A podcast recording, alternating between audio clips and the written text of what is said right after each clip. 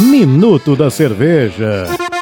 Hoje, episódio 6, iremos falar da cerveja Keller, a Bierbaum Keller. Ela é uma cerveja que o próprio nome já sugere, é uma cerveja de porão. A Keller obteve a medalha de bronze no concurso brasileiro de cerveja 2017 em Blumenau. É uma cerveja onde que nos primeiros processos dentro da fábrica, ela segue processos normais. O processo de fermentação também. O de maturação, ele é um processo muito mais longo, ela matura durante 60 dias nas adegas de maturação. Essa cerveja, ela tem como característica a turbidez e no seu aroma, ela traz já um pão devido à levedura, que ela é uma cerveja não filtrada, e no sabor também, ela tem muita característica de pão e o próprio malte, trazendo em segundo plano o lúpulo. É uma cerveja onde que ela harmoniza muito bem com carnes brancas, frutos do mar, queijo, pizza e mareco. Essa cerveja na Bierbaum, ela foi lançada em 2014, comemorando os 10 anos de Bierbaum.